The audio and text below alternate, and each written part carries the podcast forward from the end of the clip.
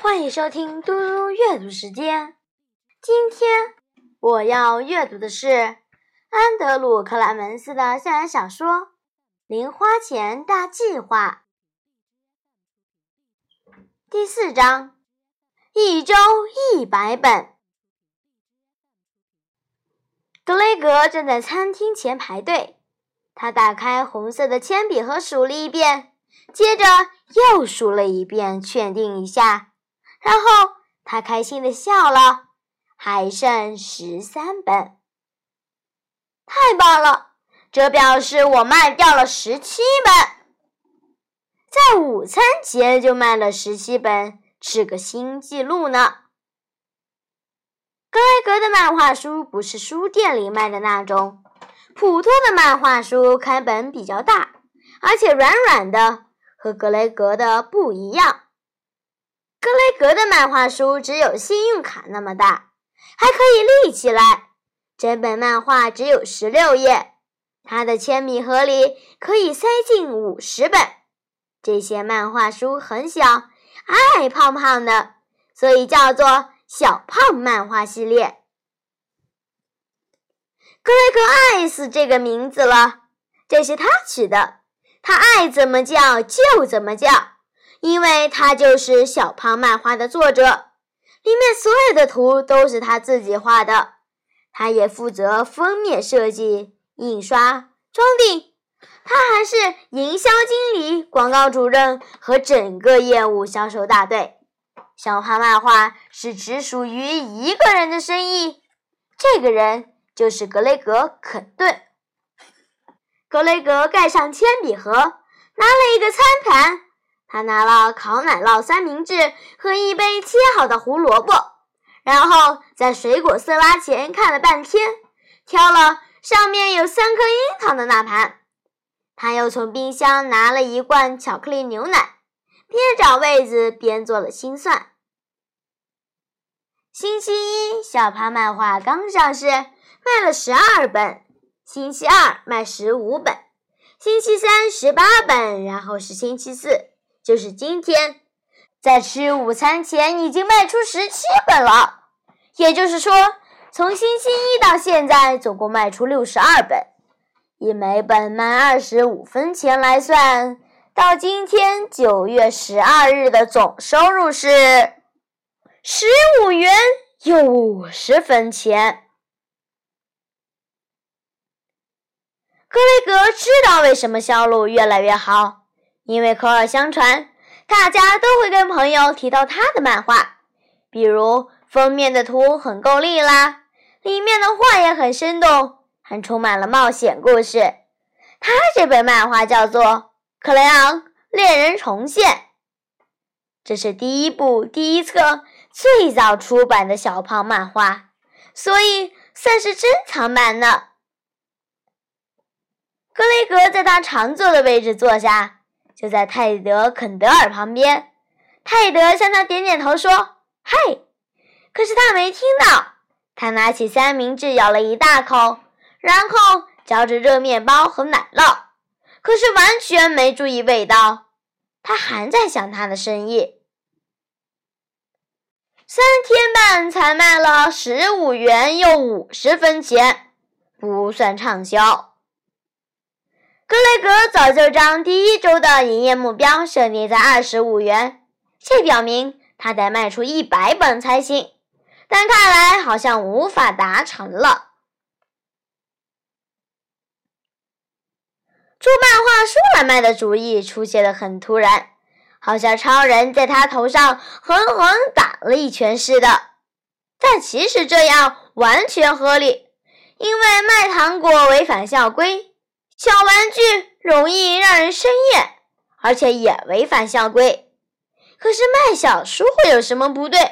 学校不就是鼓励大家阅读吗？好了，漫画书是跟其他书不太一样。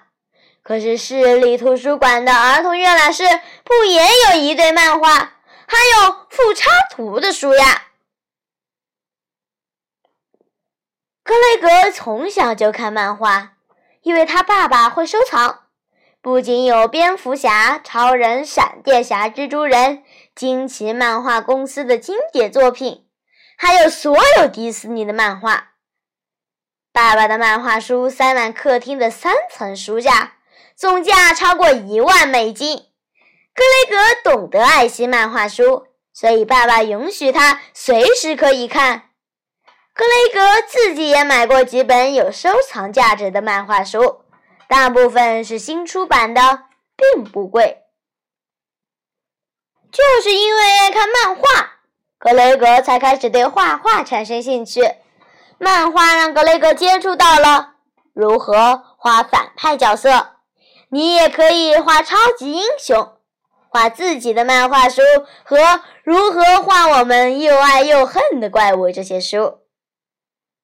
他三年级时曾用自己的钱在买书用品社买了墨水、蘸水笔、水彩笔和纸。当然，他不是在赚钱的时候。他最喜欢做的事就是创造新的漫画人物。六年级开学前的暑假。格雷格一直在准备小胖漫画的出版。他从一开始就相信自己一定写得出故事，而画画也难不倒他。但他得弄清楚许多技术性的问题，像是整本书要怎么装订，每一本应该多大，要怎么印刷，每一本的成本是多少，还有，如果他真的做得出来的话，应该定价多少呢？格雷格一一解决了这些问题。百科全书里关于印刷的说明有很大的帮助。他解释了怎么用一张很大的纸对折起来，对折几次后定成书，每对折一次，页数就翻倍。格雷格拿了一张笔记本大小的纸，像百科全书里画的那样对折三次，一张纸就变成了一本十六页的小书。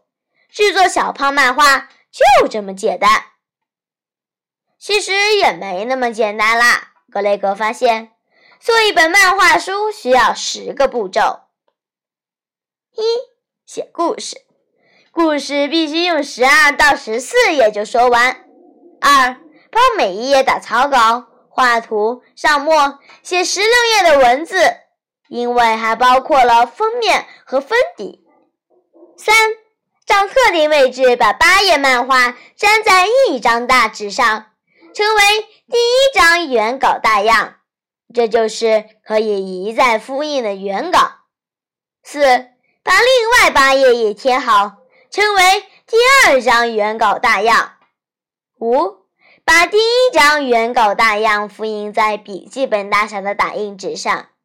六，把第二张原稿大样复印到打印纸反面。所以，打印纸正面会有八张图，反面也会有八张。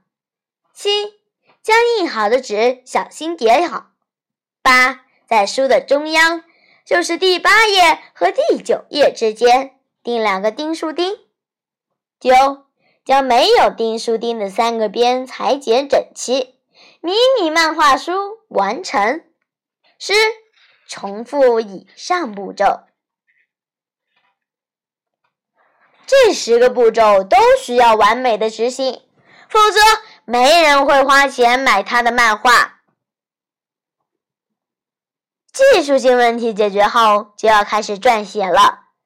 格雷格不只写一个故事，他还想好一个伟大的出版计划。第一部漫画的主角是克雷昂，一个很聪明的石器时代英雄，总总是帮主人。处理史前野兽或克罗马农人的侵袭等危机，格雷格觉得可以帮克雷昂出七八册漫画。小胖漫画的第二部设定在未来，一位叫做伊昂的超级英雄试图保护一小群人，他们住在快要融化的冰山上，周围有变种人伺机危害人类。而这些变种人是人类和有毒的烂泥加上回收卡车或飞机组成的。格雷格也打算帮伊昂出个七八册。小胖漫画的第三部主角是莱昂，一个普通的现代宅男。有一天，莱昂的电子表发生过热现象，线路烧进他的手腕，和神经融合在一起，他变得活力无限。莱昂发现，他可以把表设定在过去或未来的时间，进行时光旅行。在第三部的七八册故事里。莱昂会回到过去和克雷昂一起并肩作战，他也会飞到未来协助伟大的伊昂。最后，三位主角克雷昂、莱昂和伊昂会聚在一起，也就是过去、现在与未来的大团圆。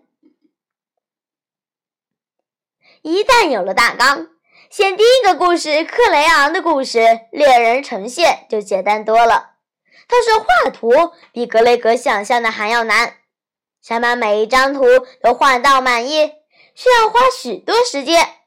这不像平常随便画的图画，这些图画必须够好，好到别人都会愿意花钱买的地步。封面、和十四张内页都画好、贴好之后。格雷格拿着两张大样，开始研究怎么复印。他用爸爸那台复印机，事实上那是客厅计算机的打印机，是有打印、扫描和复合印三合一功能，还有黑白和彩色两种选择。格雷格丢了大概四十张废纸到回收桶后，才搞清楚怎么把十六页图画正确的。印在一张纸的正反两面。最后，他折好了第一张完美的打印纸，钉上两个滴中钉，裁掉上面、旁边和下面的面。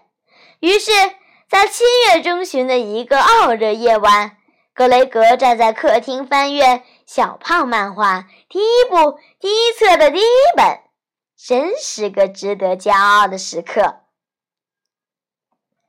格雷格一直在做记录，他发现了一个坏消息：光是做这一本漫画就花了他六十多个小时。但也有好消息，因为接下来他只花了两个小时复印、折叠、钉钉书钉、裁边，就做出了一百本漫画。格雷格整个暑假都在练习画画，他进步了很多，也快了很多，而且多好玩呀！他把书架上教画画的书都找出来，寻找快捷方式和新点子。他在晚上画画，白天还可以享受户外生活，同时打零工赚钱。接下来的两本漫画，从绘图到上墨，只花了他二十小时，一本花九小时，另一本是十一小时。等到九月开学时。格雷格已经把另外两本克莱昂漫画的大样准备好，可以随时印刷。而且他还有三百本猎人重现已经印好、折好、订好、裁剪好，准备上市了。做漫画书很好玩，但格雷格相信卖漫画书会更好玩。即使一本只卖二十五分，他还是会赚很多钱。他都计算过了，虽然打印机的墨盒很贵，但是格雷格还有全套补充包，全部算起来，一本漫画的墨水、纸张和订书钉要花二分钱。不计算时间成本的话，卖一本小胖漫画就可以把两分钱变成二十五分钱，钱将滚滚而来。格雷格用叉子在水果色拉里搅来搅去，插起一颗樱桃。他嚼着甜甜的樱桃，同时心里计算着收入，然后耸耸肩膀。他心想：目前赚了十五块五十分，还不算差啊！这是一个全新的企业吗？思考过这一切后，格雷格认为小胖漫画的起步颇为成功。他午餐都没吃完。就雇佣了泰德当小胖漫画的第一位推销员，每卖两本就给他五分钱佣金。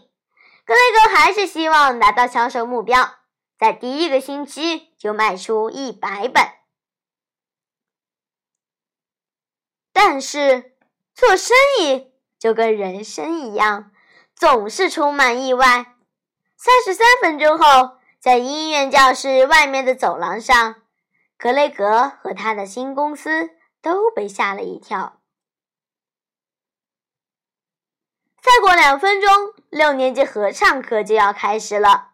格雷格正在努力利用时间。他刚刚卖了两本恋人重现给罗伊·詹杰斯，这时泰德走了过来，在他手里塞了个东西。格雷格低头看到一本迷你漫画书，他注意到泰德的表情。怎么，这一本有问题吗？泰德点点头说：“仔细看看。”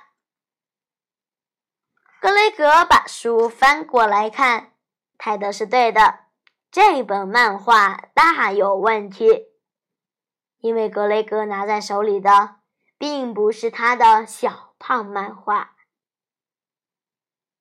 封面的小横条上写着“小宝贝漫画”，书名叫做《迷路的独角兽》。可爱的封面是用彩色铅笔上色。格雷格明白自己手上拿的是什么了，他整张脸垮下来。很显然，有人在抄袭他的点子。这个偷袭别人、抄袭别人的家伙到底是谁？格雷格根本不需要看，他知道只有一个人敢这样抄袭他。不过，格雷格还是翻到小书的第一页找了一下，果然，一排小小的、工整的字就在书名的下面写着：“图文作者莫拉肖。”谢谢大家。我们下次再见。